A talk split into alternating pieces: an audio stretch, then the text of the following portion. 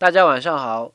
吃饭和健康是紧密相关的，但是现今大家好像有个天大的误会，认为吃啥很重要，食物很重要，营养很重要。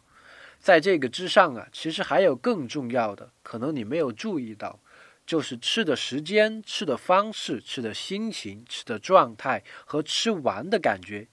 因为怎样让自己过得充满幸福感，觉得自己的人生有意思又有意义，才是让身体健康最重要的事情。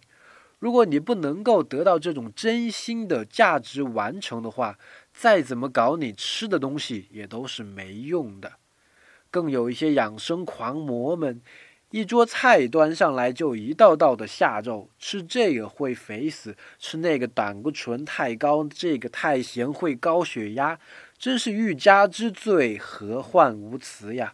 为你捐出生命的食物却被羞辱成这个样子，真是不毒死你也都不好意思了。今天回复“选择”两个字，选择给你看一篇文章。